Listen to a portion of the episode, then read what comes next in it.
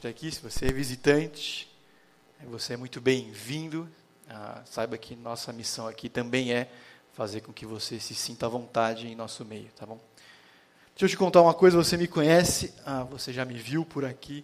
Ah, nesse ano, eu vou fazer em maio um ano de casado. E o que, que isso tem a ver comigo, com você e a nossa pregação de hoje? Esse é o caminho que eu fiz ah, da casa dos meus pais até a casa dos pais da Rebeca. E é bastante seguro dizer que eu fiz esse caminho mais ou menos, vai, 60 vezes num período de quatro anos. É bastante seguro dizer que eu fiz pelo menos essas vezes. Ah, e toda vez que eu chegava lá, você veja, meus pais moram próximo ali do Shopping Interlagos e a Rebeca mora em Campinas, morava, né? E é uma distância razoável. E toda vez que eu chegava lá, eu lidava com sempre, sempre a mesma pergunta, tanto quando eu chegava lá, quanto quando eu chegava em casa. E aí, como que foi a estrada? Ah, alguma coisa no sentido de, e aí, como estava o caminho? E não eram poucas as vezes que eu ah, não tinha uma resposta. Eu, é, normal. Um pouco por causa do meu jeito, que é um pouco mais assim, direto, mas assim, muito porque eu simplesmente não sabia o que tinha acontecido no caminho. Eu sabia se tinha chovido, sabia se tinha um acidente, mas sem detalhes. Ah, não, deu tudo certo. Não, estava tranquilo. Ah, estava cheia, quando não está cheia o que me chama a atenção é que a, a gente consegue fazer atividades perfeitamente complexas e estar desligado. Isso vale para dirigir, mas vale também para andar na rua. Quantas vezes você chegou no trabalho e alguém disse para você, você viu o que aconteceu na saída do prédio, na entrada do prédio, ou no cruzamento, e você diz, que aconteceu? E a pessoa fala alguma coisa que chamava atenção, e fala, mas como que eu passei por isso? Ah, quem nunca deixou a chave de casa para o lado de fora?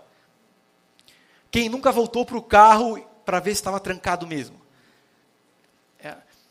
A gente meio que vive no automático em algumas dessas coisas. E não só operando veículos, não só fazendo coisas difíceis, o que é bem assustador. É, dirigir cento e, cento e pouquinhos quilômetros e não lembrar de quase nada que aconteceu no caminho. Ou deixar o carro destrancado, ou então não puxar o freio de mão. Quem nunca? Me parece que isso acontece em várias áreas da nossa vida, em que a gente não se atenta muito para o que está fazendo e grande parte dela a gente meio que vive no piloto automático. É perfeitamente possível que, de forma geral, se a gente se perguntasse o que aconteceu nos últimos quatro, cinco meses, a gente falaria: Ah, normal, tudo bem, se não teve nenhum acidente trágico, se nada muito chamativo, a gente diria: comum, normal. Para alguns de nós, a nossa vida espiritual é um pouco assim. Para aqueles que se consideram discípulos de Jesus, é perfeitamente possível que em algum momento da nossa vida a gente já tenha tido a sensação de estar acordado, de que orar era alguma coisa legal, de que cantar no louvor era emocionante, que a gente se ajeitava na cadeira quando a pregação ia começar. E agora é um pouco como se o primeiro amor tivesse sumido. A gente vem porque a gente considera importante, mas não necessariamente porque tem encontrado eco no nosso coração, porque a gente fica ansioso por ouvir. A vida é um pouco assim mesmo, ela é feita de fases. Algumas grandes decisões muitas vezes nos fazem ficar apáticos. E a soma de pequenas decisões muitas vezes nos fazem ficar mornos no nosso relacionamento com Deus. A gente não sente vitalidade em se relacionar com Jesus. A gente pode ter chegado até aqui por causa de algumas decisões bem ruins. Ou a gente pode estar aqui nesse momento porque simplesmente é comum. Ser cristão, se relacionar com Deus, é alguma coisa comum, tranquila, ah, ordinária. E não é preciso ser um gênio para perceber isso, não é preciso fazer uma grande autorreflexão. Algumas pequenas concessões conseguem nos levar à parte espiritual. E é por isso que a gente vai começar a falar aqui aos domingos do livro de Jonas. Porque é um livro que basicamente conta o que acontece e o porquê acontece quando a gente dorme no volante. Quando a gente deixa as coisas acontecerem. E depois a gente se toca das decisões que tem tomado. Ah, muito bem, acredito que a maioria de nós já tenha ouvido falar de Jonas. Acho que eu sinto segurança em pensar nisso. Sinto segurança também pensar que a primeira vez que a gente ouviu falar de Jonas, nós éramos crianças. Sobre o que é o livro de Jonas? é meio retórica, mas assim, o livro de Jonas é sobre Jonas e um peixe, um grande peixe, uma baleia, porque tinha essa foto no seu livrinho de quando você estava estudando quando era criança. O fato é que o, o peixe aparece três, desculpa, quatro vezes no livro inteiro em três versículos. A, a cidade, Nínive, que também é um grande tema ali, aparece oito vezes. O profeta Jonas aparece 18 vezes, citado. Jonas ou um, um, alguma coisa que substitua o nome dele. E Deus aparece 36 vezes. O propósito do livro é revelar quem Deus é, como qualquer livro da Bíblia. O que, que eu tenho a ver com isso? Como que eu me encaixo nisso tudo? O livro de Jonas é sobre a vontade de Deus, sobre as verdades dele e como que eu reajo a ela. Perceba que o peixe, se não tivesse um peixe, a história ainda faria sentido, como você vai perceber ao longo dos domingos aqui.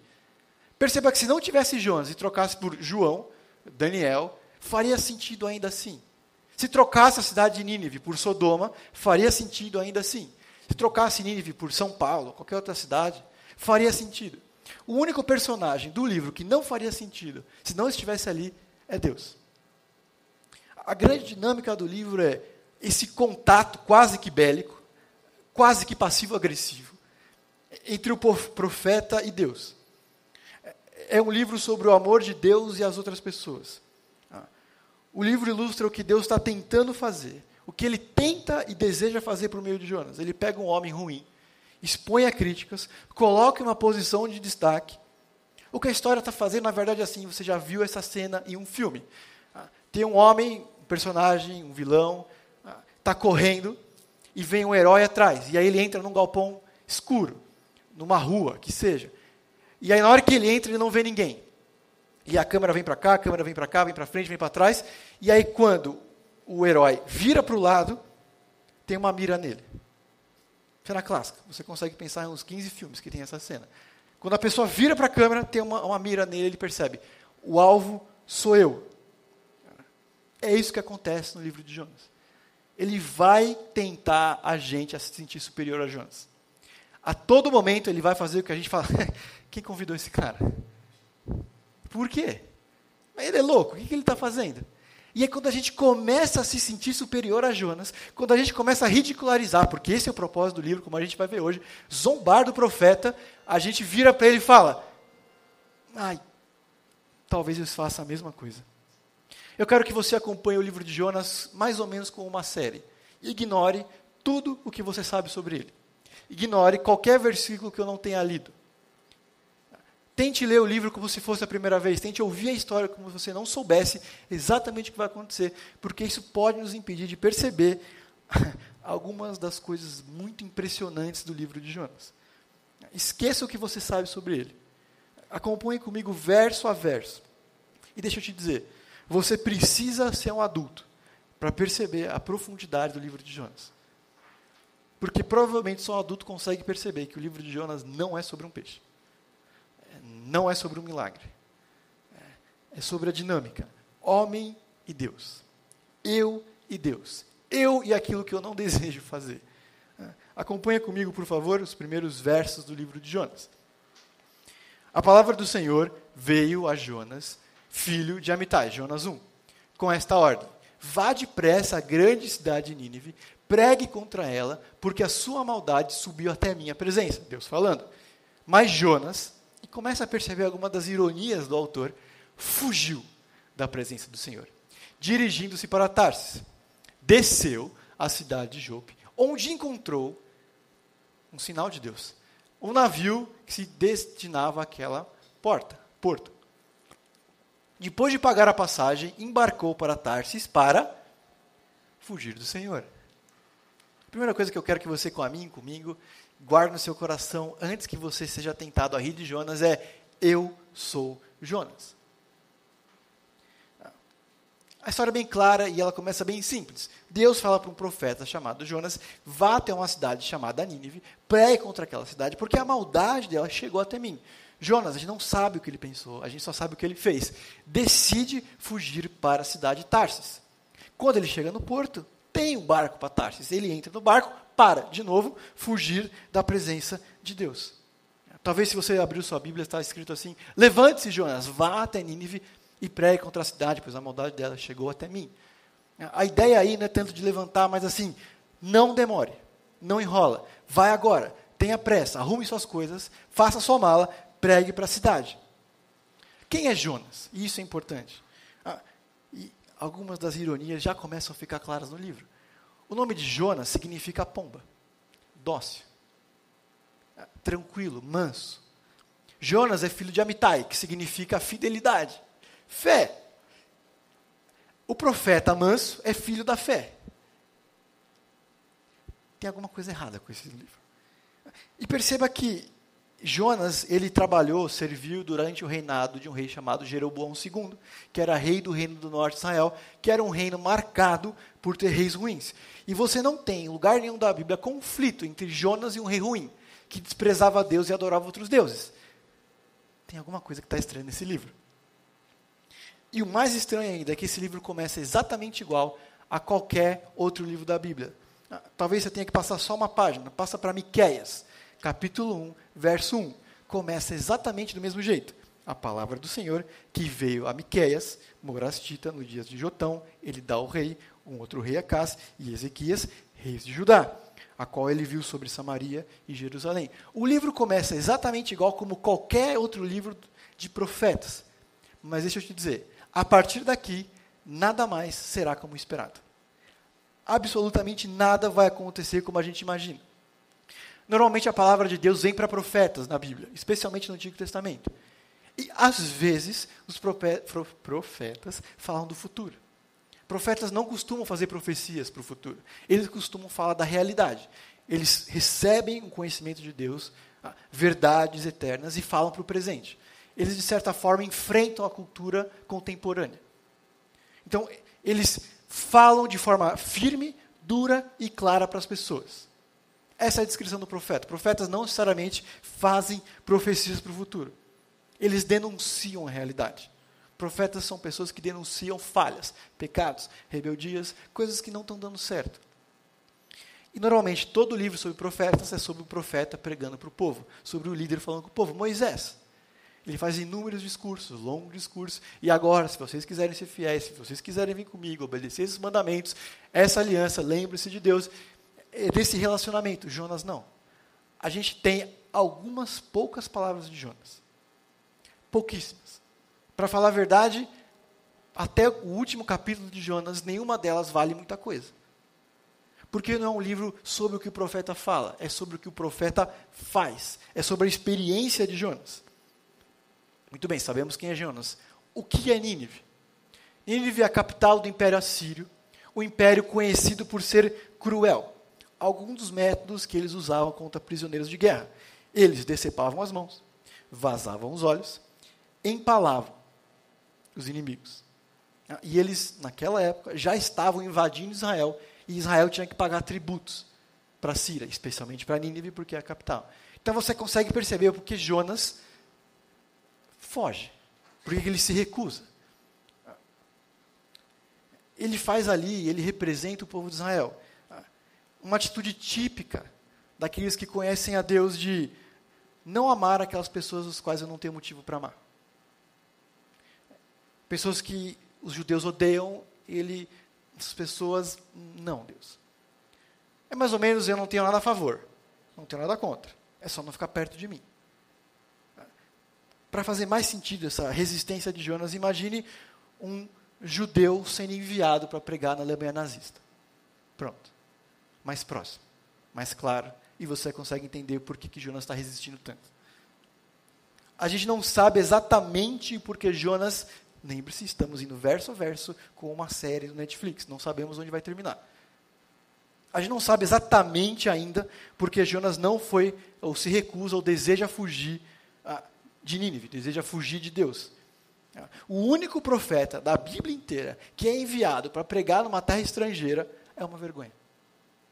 Ele é o único do Antigo Testamento inteiro que Deus pega e fala: vai até aquele povo e prega para que eles me conheçam.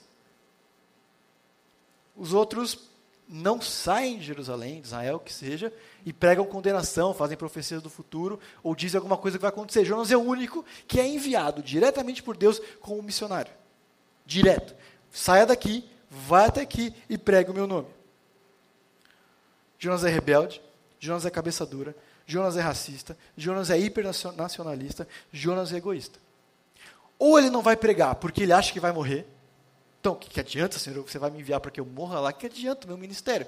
Para que, que adianta eu ser profeta? Para que eu vou pregar lá? Se eu chegar lá, Senhor, o Senhor está lembrando que ele, eles costumam furar os olhos, decepar as mãos. Ou ele não vai para lá porque ele entende que Nínive não merece misericórdia. De duas uma. Jonas ele começa a se achar melhor e tentar redecidir por Deus o que ele deveria fazer. E o livro começa a fazer isso com a gente. Ou acaso tem alguém no mundo inteiro que esteja que não vale a pena dizer a verdade de Jesus? Ou a possibilidade de morrer desvalida a necessidade de pregar essa mensagem? Mas é claro que não, que absurdo. Que tipo de pergunta é essa, Daniel? Nossa, que maluco, o cara quer fugir de Deus. Nossa, ele vai dizer daqui a pouquinho que ele é profeta do Deus vivo e que teme a Deus. Ele diz, ele começa a se arrepender de ser se arrependido um pouquinho mais para frente. Nossa, Jonas ele começa a discordar de Deus. Eu não acredito que ele fala uma coisa e faz outra. Olha que louco, ele enfrenta a Deus. Ele não quer que certas pessoas sejam salvas, porque ele não gosta delas. Ele é burro. Ele está fugindo de Deus ele se engana e pensar que Deus não está em todos os lugares. Ele se convence que o que ele está fazendo é certo e bum! A mira está nele. A mira está em mim. Quando eu começo a me sentir superior a Jonas, quando eu começo a falar, por que, que ele está fazendo isso? Eu caí na armadilha de Jonas. Porque a história mira em mim tudo que Jonas faz, o livro de Jonas, o profeta de Jonas, a vida de Jonas, aponta para alguma das piores tendências do povo de Deus: nacionalismo, teimosia, rebeldia, arrogância, arrogância, preconceitos, autojustiça, hipocrisia, apatia, idolatria pessoal, desprezo pelo outro. Ou tem algumas dessas descrições que não se encaixam em Jonas, só pelos alguns versos que a gente já leu até aqui. Acaso a instituição a igreja não esteve do lado errado da história algumas vezes, especialmente na escravidão, racismo, direitos civis. Mas a história começa a apontar também para alguns aspectos mais bonitos de quem Deus é. Começa a dizer que Deus é gracioso. Começa a mostrar que Deus é paciente. De que Ele salva quem pratica o mal. Aliás, é um pré-requisito para ser salvo praticar o mal. Começa a mostrar que Deus é misericordioso começa a mostrar que Deus é poderoso. Porque o Deus que é poderoso e santo envia um profeta dele para pregar misericórdia por um povo que decepa as mãos e fura os olhos. Desculpa, para pregar para o povo que oprime o povo de Deus. Tão importante quanto isso é perceber que não importa a minha e sua história, a minha e sua origem. Tudo isso é perfeitamente irrelevante quando a gente se torna seguidor de Cristo todas as nossas imperfeições, todos os nossos pecados, todos os nossos vícios, todas as nossas falhas. Ele é o Deus que enviou Jonas para os ninivitas, mas que enviou alguém para falar para a gente. O que o livro já começa a combater e mostra o Jonas de forma caricatural é enfrentar o certo exclusivismo que os israelitas pensavam ter sobre Deus. Eles pecavam em pensar que a compaixão de Deus era só para eles. Ou acaso, quem mais precisa de Deus não são aqueles que não o conhecem? Jonas é profeta, a única função que ele tem mesmo é essa. A audiência do livro, os leitores, eu e você, somos convidados a revisitar quem Deus é, a substituir ideias egoístas sobre o outro os israelitas começavam a pensar que ah, Deus era tinha um relacionamento com eles que precisava ser guardado, que se restringia a eles. Ou não é isso que a gente vê quando Jesus vem para a terra, no Novo Testamento? O desprezo que os fariseus, os saduceus, os escribas tinham pelos outros, que não eram eles. Não só não eram judeus, mas não eram eles mesmos. Para mim, Jonas é uma mistura do jovem rico e do irmão mais velho. O jovem rico, porque a única coisa que Jonas não fazia ainda era pregar para um povo que não fosse judeu. Vá e faça isso. Hum. É aí. O irmão mais velho, depois de tudo que eles fizeram, depois de anos e gerações punindo nosso povo, furando nossos olhos, cobrando impostos sobre nós, invadindo nossas terras, para eles não tem festa. Eles não merecem esse perdão. E qual a solução de Jonas? A mais clara e a mais óbvia de todos: fugir de Deus. Perceba que o profeta, o escritor bíblico, duas vezes ele fala, e Jonas, querendo fugir de Deus, e Jonas decidiu fugir de Deus. Por que, que ele decide fugir? Por que, que isso parece uma boa medida para Jonas? Um, é possível que a cabeça de Jonas já estivesse tão ah, fora, tão, ah, tão longe de Deus, que ele começasse a entender Deus como uma divindade qualquer. E naquela época, os povos que moravam ali entendiam que a divindade tinha um poder específico sobre uma área específica. Então, quando Jonas decide literalmente ir na direção contrária, é possível que na cabeça dele, por causa da dureza do coração, ele dissesse: se eu chegar em Tarsis, que é longe o suficiente para Deus não ter autoridade, lá eu estou debaixo de outra divindade. É possível, apesar de improvável. A outra possibilidade para que Jonas entenda que isso é uma boa ideia, fugir de Deus, ou que chegar em Tarsis vai livrar, é como se Jonas estivesse dizendo: Eu me demito. Eu nego meu ministério, não sou mais profeta, não vivo na presença de Deus mais, chega de um jeito ou de outro, a presença de Deus, estar sob Deus, se torna alguma coisa intolerável. E ele, evidentemente, conclui que, se ele for para longe o suficiente, Deus escolheria outro profeta. Porque os propósitos de Deus não podem ser frustrados. E ele é Deus mesmo, ele não precisa de mim. Então, basta eu fugir. Isso revela uma outra atitude muito mais profunda no coração de Jonas. Ah, Parece que para Jonas a palavra de Deus era alguma coisa que a gente pode pegar ou largar. É mais ou menos como uma parte de nós entende as leis no Brasil.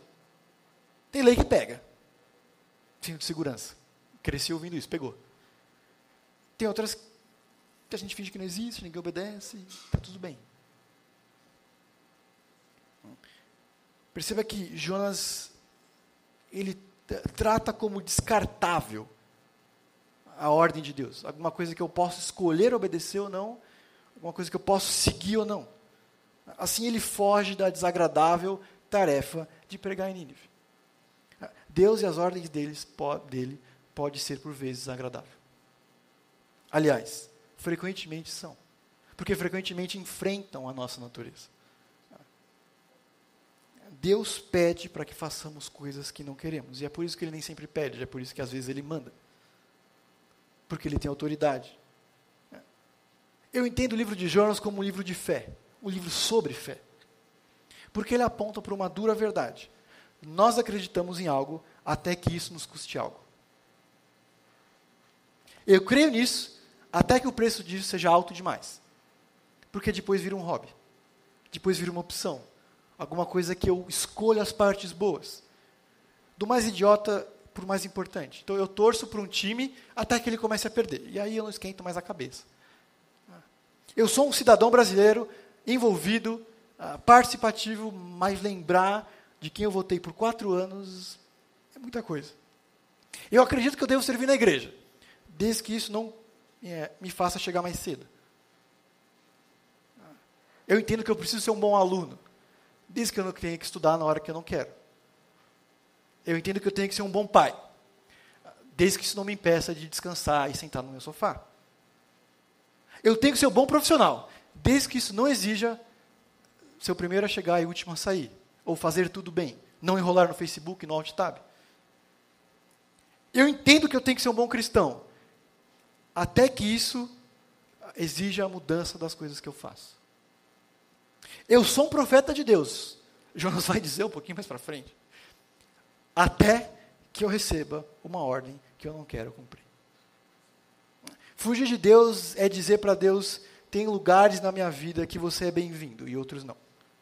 Coisas que você é bem-vindo para falar comigo, outras eu nem quero te ouvir. Você pode mudar isso, e outras coisas não. Deus, sinta-se à vontade para abençoar meu emprego e as minhas finanças. Mas para falar dos meus relacionamentos, não. O Senhor não está convidado, não tem autoridade, não vai governar.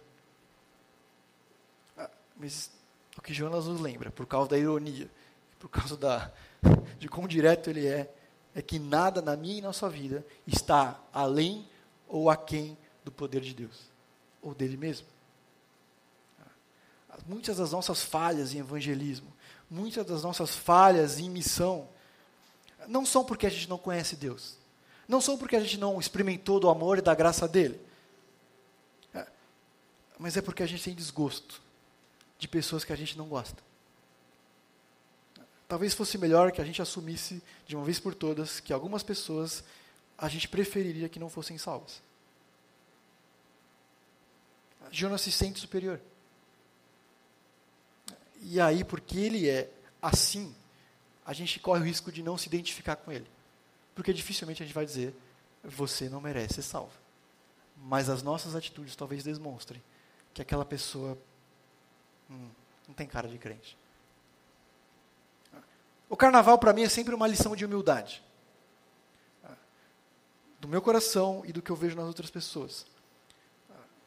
Porque eu vejo um desprezo latente dentre os cristãos por aqueles ah, que celebram essa festa. Porque eu sempre ouço a mesma expressão. Nem se eu fosse crente. Nem se eu não fosse crente.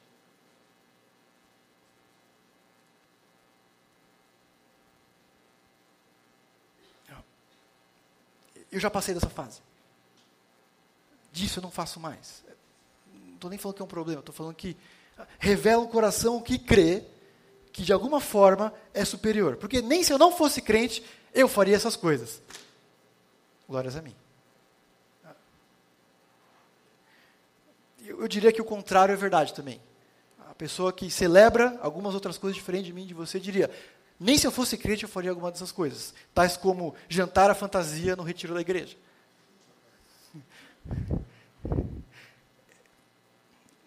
Eu sou crente e eu não gosto. Eu não chamaria o cara de pastor, ele tem nome. Nem se eu fosse crente eu faria esse tipo de coisa. É verdade, eu também tenho tendência a nem chamar. Porque eu não chamo o William de advogado William, eu chamo ele de William a gente começa a decidir no nosso coração quem merece salvação, quem merece graça. Se, eu, se a pessoa faz isso, está hum, perdido. Não merece. E é isso que Jonas força a gente a pensar. Não existe superioridade. O máximo que existe é um coração transformado. Mas que, por quem ainda tem a velha natureza, vai se sentir tentado a ser superior. E vai dizer, cara, nem se eu não fosse crente eu faria essas coisas.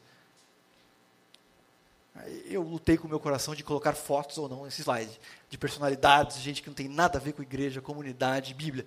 E falar, mas eu acho que é desviar um pouco o foco. Mas certamente algumas das coisas que a gente vê, algumas pessoas que a gente ouve, a gente tem desprezo. Eu não sei se esse é o melhor sentimento por um perdido, por alguém que não conhece o amor de Deus, por alguém que precisa ouvir o nome dele. Talvez o sentimento seja, Senhor, tem misericórdia. Perdoa porque eles não sabem o que fazem. Parece que essa é a perspectiva de Jesus sobre os perdidos. Não sobre os rebeldes, sobre os perdidos. Como que a gente vence esse problema? Como a gente vence essa dificuldade? Deixa eu te dizer, não é tentando amar aqueles que nós odiamos. Isso é humanamente impossível. O que a gente precisa fazer é o que Jonas não fez simplesmente obedecer. Simplesmente a compartilhar o amor dele. Quando a gente começa a obedecer o que Deus fala, é o nosso coração que começa a se transformar. Não é o contrário. Eu não sinto amor para falar sobre o amor. Eu falo do amor para que eu sinta amor. Porque isso começa a vencer a apatia do meu coração. Porque isso me faz acordar do volante. Eu não subsisto como cristão. Eu vivo intencionalmente como alguém que espalha, alguém que espalha o amor de Deus. Ah, continua comigo a história de Jonas. O Senhor, porém, Jonas já está dentro do barco. Ele conseguiu comprar passagem, fez soprar um vento forte sobre o mar e caiu uma tempestade tão violenta que o barco ameaçava arrebatar-se, destruir-se. Deixa eu te dizer, o literal aí é: o barco pensava que ia ah, se dividir. Todos os marinheiros ficaram com medo e cada um deles chamava o seu próprio Deus. E atiraram as cargas ao mar para poder tornar o navio mais leve. Enquanto isso, Jonas, que tinha descido para o porão e se deitado, dormia profundamente. O capitão, dirigindo-se a ele, disse: Como que você pode ficar aí dormindo? Levante-se e clame ao seu Deus. Talvez ele tenha piedade de nós. E nós não morreremos. Ah, não morramos. Então os marinheiros combinaram entre si: Vamos tirar sorte para descobrir quem é o responsável por essa desgraça que se abateu sobre nós. Tiraram sortes e a sorte caiu sobre Jonas. Por isso lhe perguntaram, e agora a história fica incrível. Diga-nos, quem é o responsável por essa calamidade? Qual é a sua profissão? De onde você vem? Qual é a sua terra? A que povo você pertence? E ele responde, batendo no peito, cheio de orgulho: Eu sou hebreu, adorador do Senhor, o Deus dos céus, que fez mar e terra. Cuidado ao rir de Jonas. Perceba que a tempestade não é de forma alguma coincidência. A Bíblia diz o Senhor enviou uma tempestade. Normalmente, tempestades, e eu não quero ser muito poético, mas assim, as situações diferentes são aquelas que nos acordam ao volante. Então você está dirigindo completamente desligado e alguém freia, então você toma um susto, porque você estava no piloto automático, você está fazendo o que você sempre faz, mas alguma coisa diferente acontece e aí você volta a si mesmo. Você entra no restaurante, senta e relaxa, e o carro ficou aberto. Ou você vê alguém contar uma história. Ou você... A gente começa a perceber que a gente não estava tanto assim no controle. Jonas compra sua passagem em Jope e agora ele está feliz a caminho da liberdade.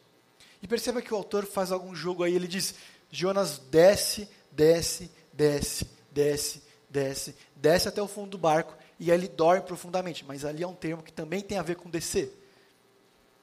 Jonas ele vai ah, se afundando nas suas escolhas. É, é uma imagem estranha de Jonas dormindo em meio a uma tempestade, mas também é uma imagem do que está acontecendo dentro dele espiritualmente. Cada uma das decisões de Jonas o leva à indiferença. Cada uma das decisões ruins dele levam a ele ter frieza. Uma resposta errada à ordem de Deus levou a uma série de escolhas ruins. Talvez porque ele não queria oferecer graça, justiça e até misericórdia para outro povo. Ele pensa que sabe melhor do que Deus. Ele começa a redefinir mal e bem. Não, Senhor, esse povo não merece. Ou, se eu morrer, não vale a pena. E perceba a tática dos marinheiros ali. Eles jogam fora a carga. Pode ser para tornar o navio mais leve, mas também pode ser para Vamos jogar no mar, porque você tem um Deus aqui nesse mar, a gente aplaca essa ira. Mas, sobretudo, eles estão jogando fora o lucro. É isso que está acontecendo. Eles são marinheiros que transportam carga. E a tempestade é tão desesperadora, e eles são marinheiros profissionais, que eles começam a jogar fora a única coisa que torna aquela viagem que vale a pena. Os marinheiros têm várias religiões, eles usam a tática de rodar a mangueira. Você ora por esse, você ora por esse, você ora para aquele Deus, você por esse Deus, você por esse Deus. Uma hora a gente chega em alguém, a gente aplaca essa ira. Enquanto isso, Jonas, o homem do Senhor, deitado está no fundo do barco, indiferente à situação, indiferente à sua tarefa em Nínive, ele dorme, apático diante do perigo que ele estava enfrentando. Perceba, Jonas tem uma consciência tranquila. Ele deita e dorme, a cabeça no travesseiro, se tem travesseiro, mas assim, tranquilamente. Somos os justos, se você quiser. E aqui vem uma pergunta importante: quem sofre com as decisões ruins de Jonas? Quem está sofrendo? Jonas ele não enxerga as consequências das próprias escolhas. Ele não vê o que a desobediência dele resulta. Ele desconsidera as perdas que ele fez às pessoas ao redor. Ele não ouve as trovoadas. Ele não ouve a explosão das ondas no casco do barco. Ele não ouve os marinheiros. Ele não ora para Deus. Aliás, ele precisa ser interrogado para começar a lidar com a situação, porque senão ele está lá no barco balançando, os caras gritando, jogando as coisas na carga, jogando as coisas no mar, cada um fazendo um grande clamor, cada um para o seu Deus.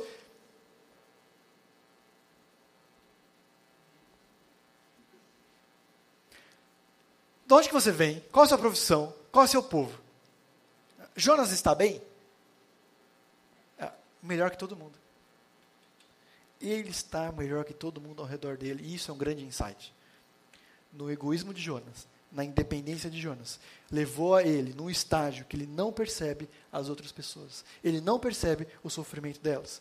Ele não percebe que está trazendo ruína sobre as outras pessoas. Ele é como se fosse uma bola de destruição nas pessoas ao redor. Lucro, a segurança, o barco, a vida daqueles marinheiros até segunda ordem. E é uma imagem especialmente profunda para mim e para você hoje. Da natureza das nossas imperfeições, da natureza dos nossos pecados na vida uns dos outros. E é meio estranho pensar isso no nosso mundo ocidental, porque a nossa visão de moral é individual.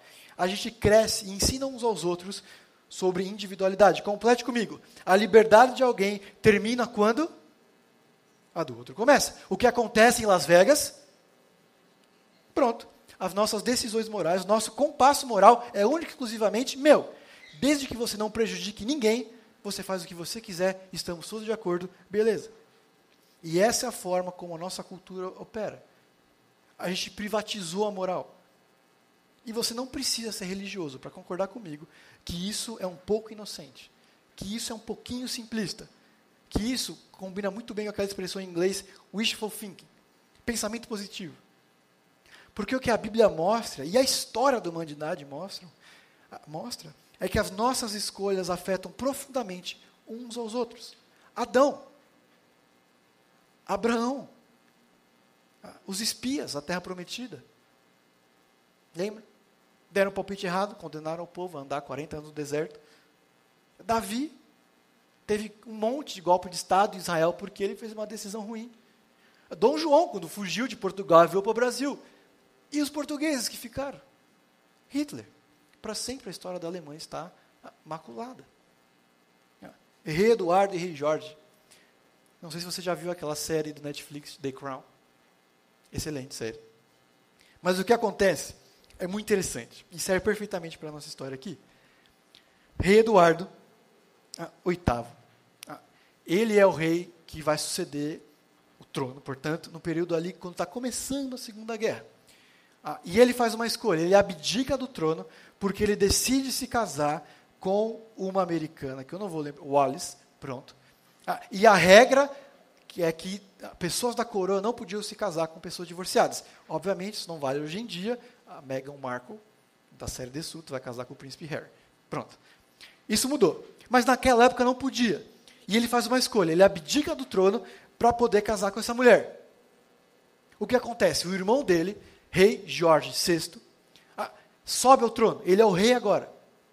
Esse cara morre, a filha dele vira a rainha, que é a Elizabeth, a Nossa Senhora que tem 91 anos hoje. E aí na série é muito interessante, porque dada a hora, a rainha Elizabeth já é rainha, e o Eduardo estão ah, numa reunião conversando, e ela fala assim, você não vai pedir perdão?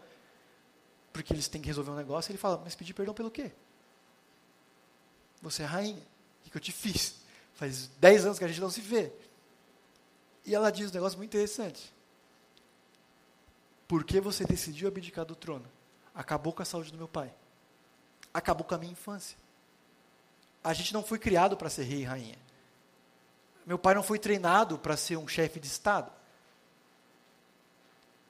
E ele vira e fala: Eu nunca pensei nisso. Tem um livro que eu gosto muito, chama hipermodernidade. Em alguns momentos eu conseguirei passar.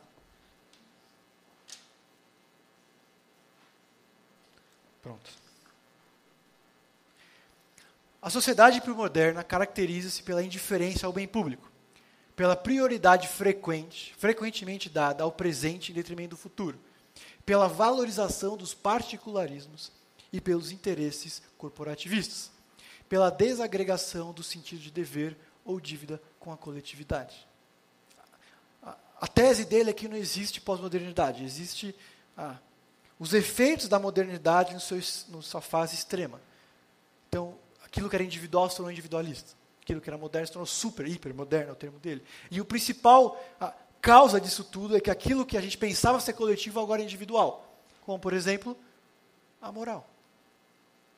O que Jonas não percebe é que cada decisão ruim dele influencia sim qualquer pessoa ao redor dele. O que acontece em Las Vegas? Não fique em Las Vegas, é óbvio. A minha liberdade não termina quando começa do outro, porque o que eu faço influencia na vida do outro. Hoje de manhã eu acordei tá, para fazer esse slide e eu me deparei com essa notícia. E hoje de manhã estava no UOL. Desculpa. O crush está muito nervoso. Estresse do parceiro pode afetar o seu cérebro. Está falando do experimento que fizeram nos ratinhos. Em seguida, os cientistas examinaram o comportamento de um certo grupo de neurônios no hipocampo. Os resultados mostraram que os circuitos neurais de ambos os camundongos estavam estressados, ou seja, os animais que só observavam o estresse do parceiro foram afetados da mesma maneira do que aqueles que estavam estressados propos, pro, propositalmente.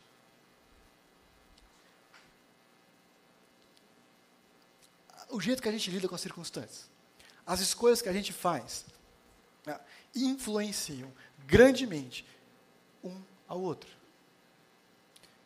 O que Jonas. Isso aqui é brilhante na história de Jonas. É um livro tão antigo e tão ultrapassado. Começa a mostrar para mim e para você. Nós não estamos sozinhos. As minhas decisões não são só minhas.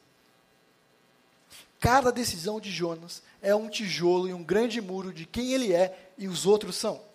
Cada escolha é uma gota que vai transbordar a vida individual, espirrar na vida de outras pessoas. É inocente pensar que as minhas escolhas são só minhas. Uma pessoa se torna uma bola de destruição ao fazer várias escolhas ruins, moralmente reprováveis e biblicamente contrárias. Mas deixa eu te dizer, essa pessoa não vai perceber. Eu não vou perceber. E quando você pensa, essa história não pode ficar melhor. Jonas diz, agora acordado, eu sou servo do Deus que fez mares, ele está viajando no barco, e terra. Ele é burro o suficiente para fugir de barco. E a gente pode ver aqui que o que ele fala e o que ele faz não tem nada a ver. Ele não percebe os prejuízos causados. Ele diz altivamente: Eu creio em Deus. Eu sou servo dele. Mas como que alguém pode se portar assim? Como que alguém fala uma coisa e faz outra coisa?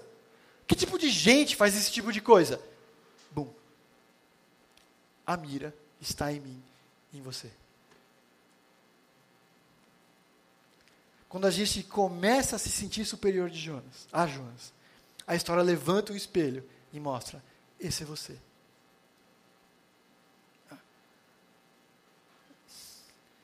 E isso acontece algumas vezes na minha e na sua vida.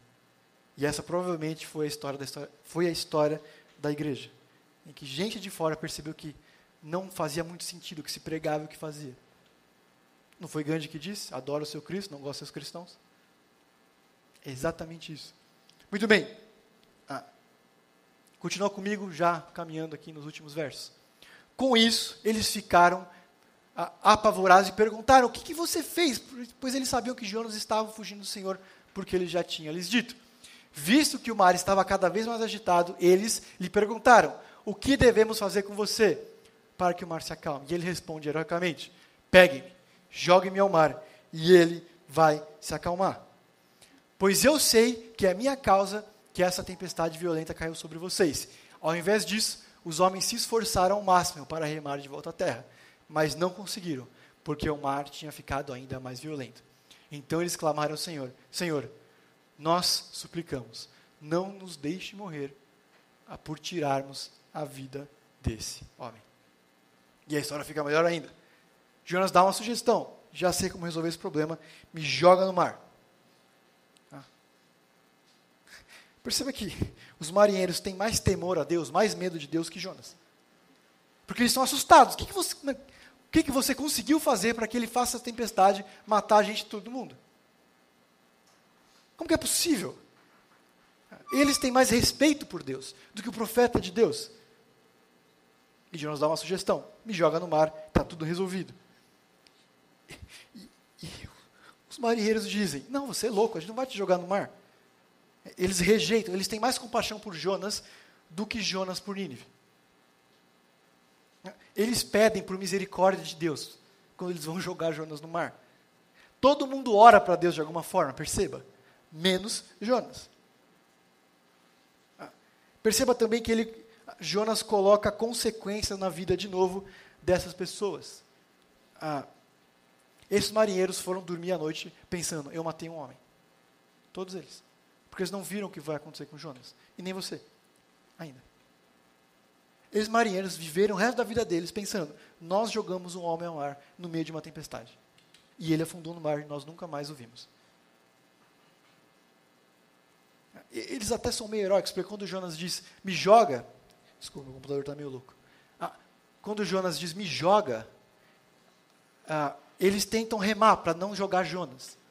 Eles tentam enfrentar Deus também, por compaixão a Jonas. O que Deus queria de Jonas, daqueles homens, é que todos eles se rendessem. E quando a gente não se rende a princípios, eles têm tendência a nos quebrar. E a gente pensa, cara, Jonas é um cara heróico. Ele se sacrificou para acalmar a tempestade. Mas deixa eu te dar uma possibilidade. Qual o jeito final de não ir pregar em Nínive? Do que se jogar no meio de uma tempestade no mar. Pensando que Jonas não sabia o que ia acontecer com ele. Essa é uma excelente situação. Excelente solução. Ele se joga no mar e não vai ter que pregar. Jonas, por fim, ele perde o testemunho que ele tinha. Ah. Ah. Ele morre como um profeta rebelde para aqueles marinheiros. Ele não vê o amor de Deus, não vê a graça de Deus, não vê quem Deus é. Ele só vê um profeta rebelde. Ah. Jonas pensava em resultados e em si mesmo.